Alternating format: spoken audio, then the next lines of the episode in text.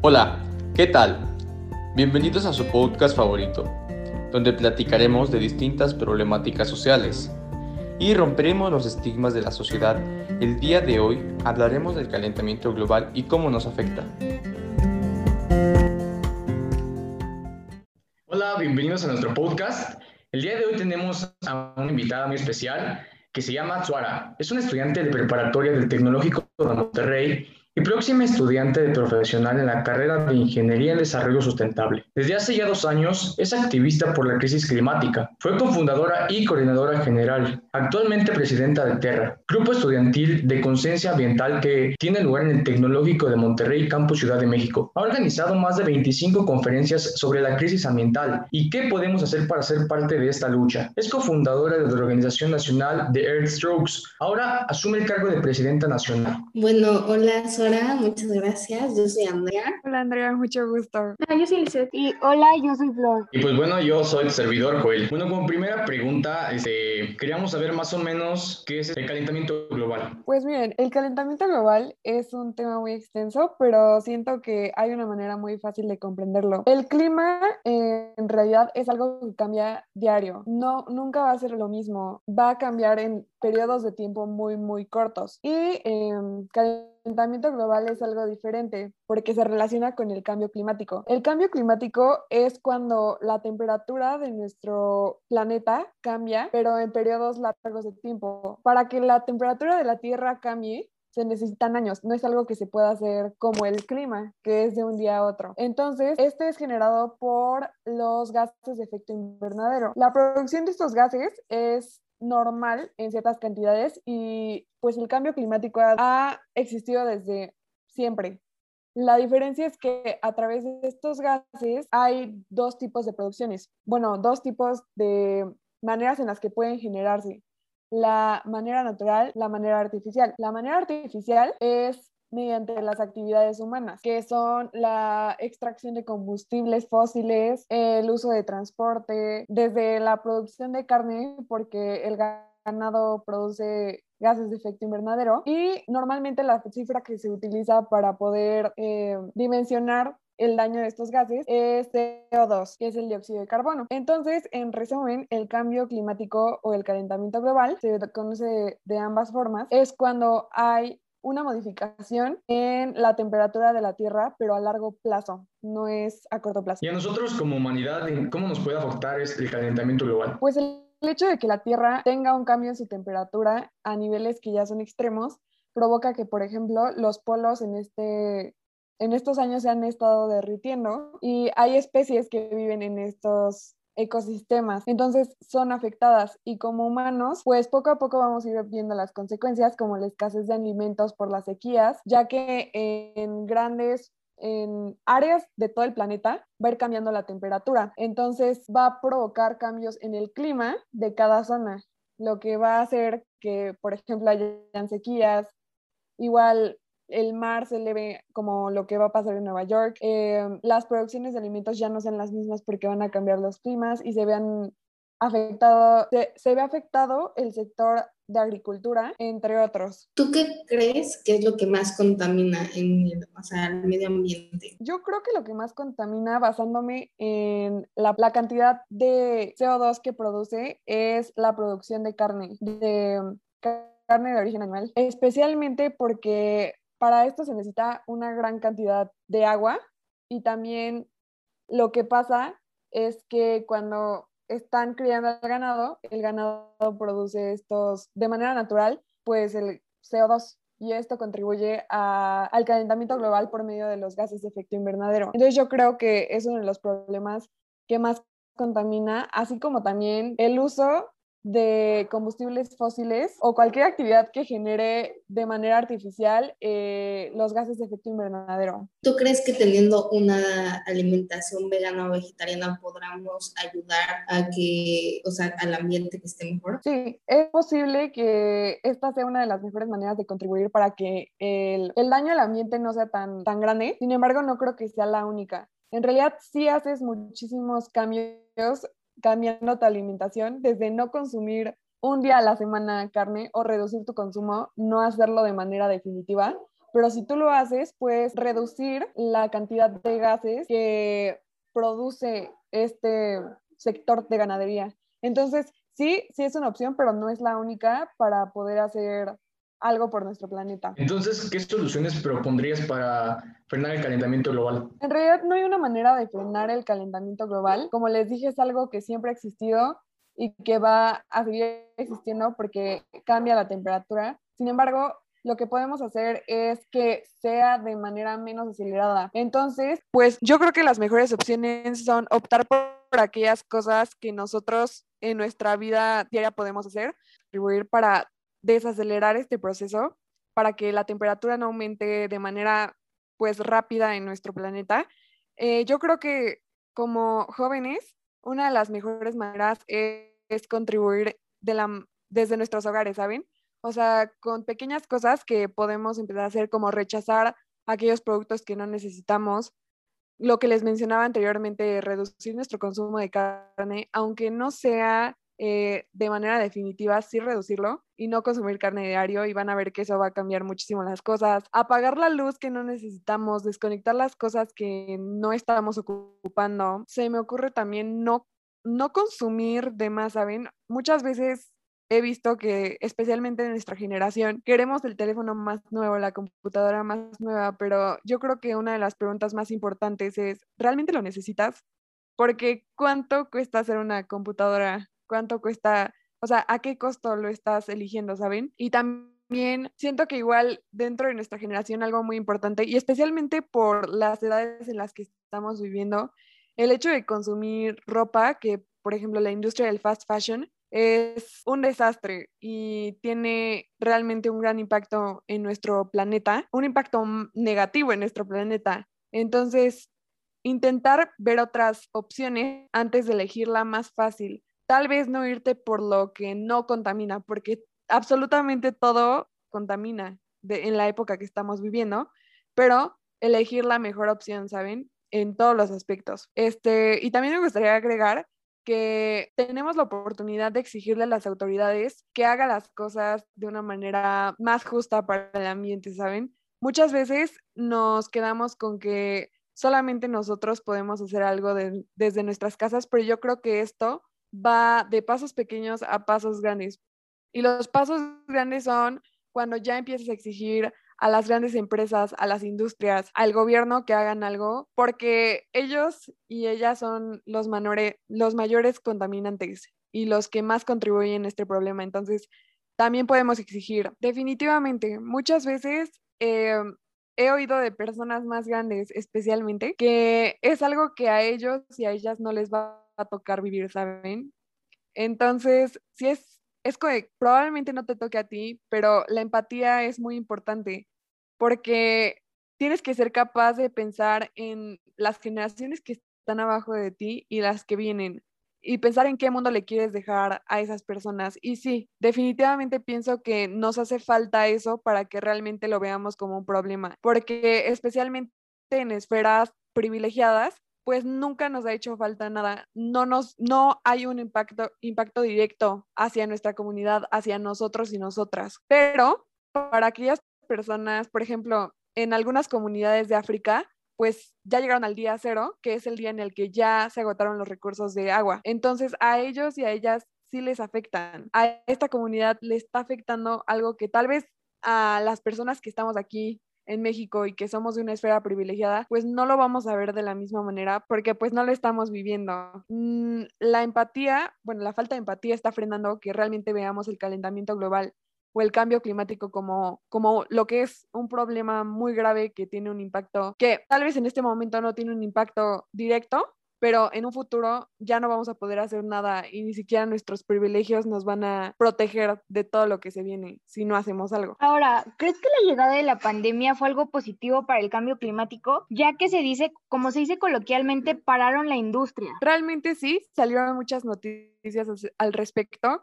Eh, se redujeron las emisiones de dióxido de carbono o de gases de efecto invernadero, porque como les dije, se reduce a CO2 porque es el gas de efecto invernadero más abundante dentro de la atmósfera.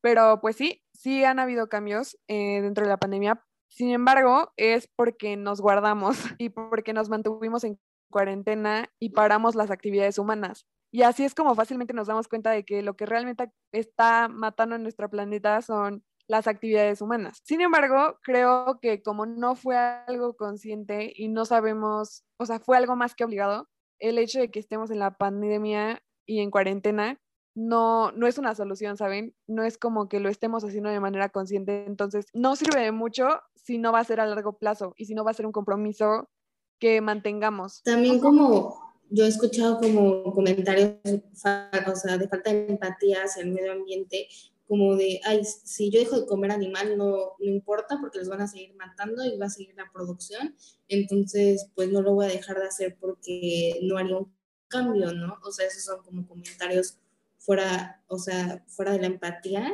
y hacia el medio ambiente. Sí, justamente como mencionas, es, es un gran problema, especialmente porque eh, si hay un cambio. O sea, si tú dejas de consumir algo, pues la empresa va a notar que tú estás dejando de consumir algo. O sea, tal vez no lo va a notar si solo lo haces tú, pero si lo hacen en masa y si tú vas convenciendo a más personas, pues sí va a haber un gran cambio. Algo que a mí me gusta decir muchísimo y que es una frase que representa muchísimo, bueno, me representa a mí en esta lucha, es que los pasos pequeños se hacen grandes.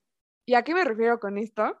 A que tal vez lo que yo haga en este momento no va a tener gran impacto si lo hago solamente yo. Pero yo he visto como poco a poco con mis acciones y con las cosas que luego comparto en mis redes sociales privadas y así, he convencido a la gente y he visibilizado el problema. Entonces, he jalado a más personas a unirse a un movimiento que es tan importante.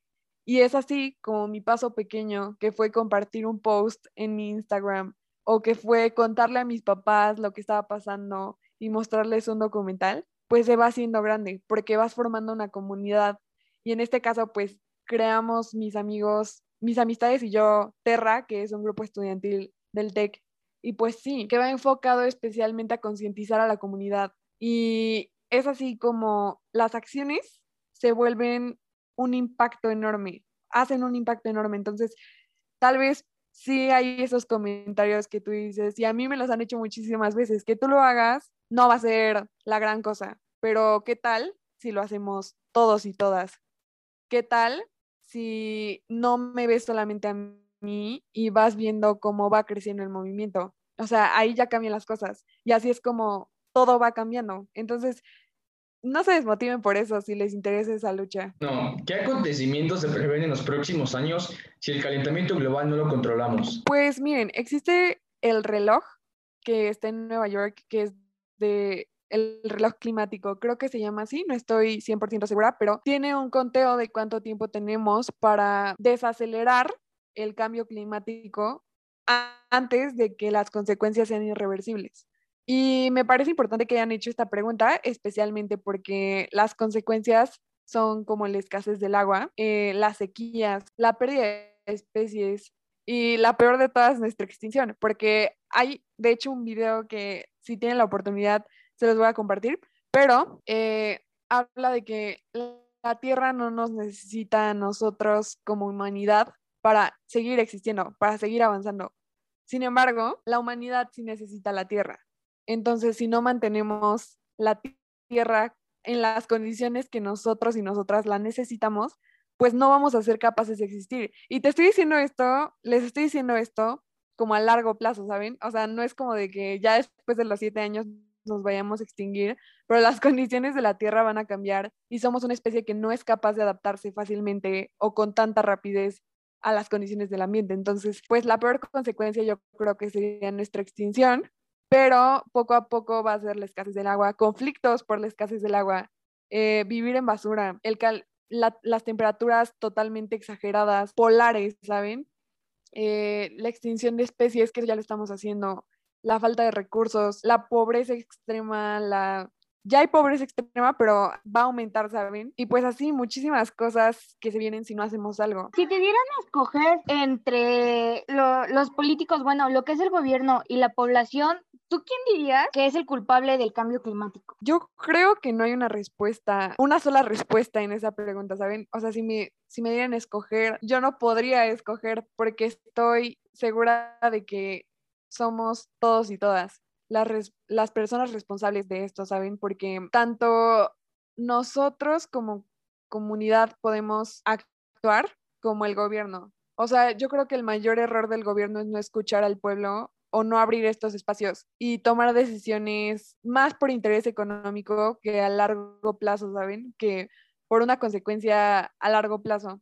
Entonces, no podría elegir a la población o al gobierno porque yo siento que no es correcto tampoco culpar al gobierno de todo lo que está pasando, porque también nosotros y nosotras podemos exigir y somos responsables de la cultura de consumo que tenemos y en eso sí podemos hacer elecciones, ¿saben? Entonces, mm, pues yo creo que ambos. Mm, bueno, ¿no sabes algunos avances tecnológicos que ayuden a esta causa? O sea, de que, y que nosotros también podamos implementar en nuestra vida diaria. Pues algo tan básico como son em, las herramientas tecnológicas que, por ejemplo, los focos que se apagan con la luz del ambiente, ¿saben? Cuando ya cuando detecta que hay luz en el ambiente, pues se apagan y son automáticos. Pues yo creo que esa es una buena manera de ahorrar energía, pero igual, em, si lo vemos ya un impacto mayor, una tecnología que tenga un impacto mayor, yo lo vería las energías sustentables.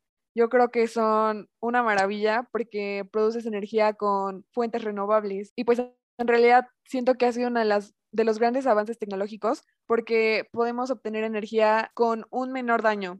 O sea, porque sí sigue habiendo un daño con la producción de los metales para las energías, eh, por ejemplo, la energía solar con los paneles solares tienen cierta, cierto tiempo de vencimiento, entonces pues ya después se desechan y vas produciendo, pero pues tienen un menor impacto a comparación de la gasolina, los gases y todo este grupo de combustibles fósiles. Oye, ¿tú cómo crees que nos afecta que haya un tráfico de animales en el mundo? Yo creo que sí hay un impacto, pero especialmente hacia la biodiversidad y, los ecosistemas. Que nosotros saquemos especies de su hogar, literalmente, pues afecta no solamente al ecosistema, sino también a la especie y a los demás ecosistemas a donde tú vas a llevar esa especie. Y si hablamos de algo más técnico, pues igual el hecho de que te transportes produce gases de efecto invernadero. Entonces, este, por, por el uso de combustible, ¿saben?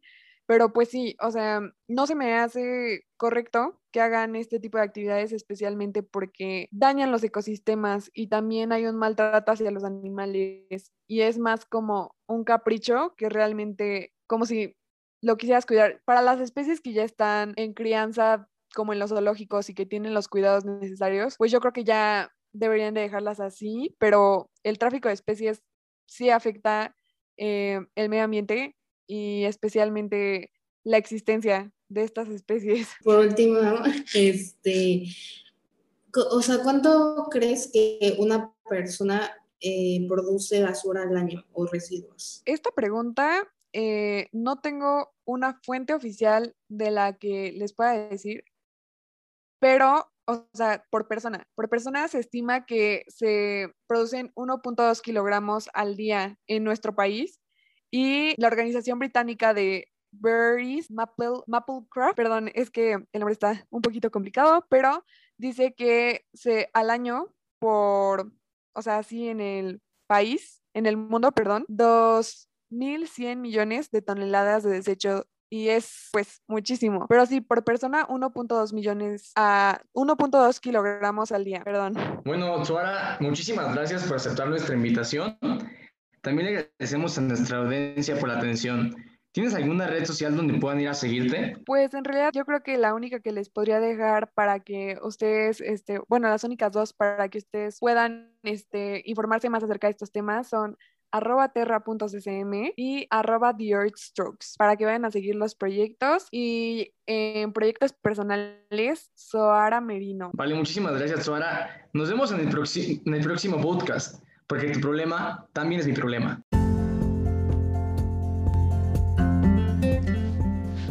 Muchas gracias por escucharnos. No se pierdan los siguientes capítulos. Y recuerda, que no estás solo en esta sociedad, porque tu problema también es mi problema. Síguenos en esta aventura.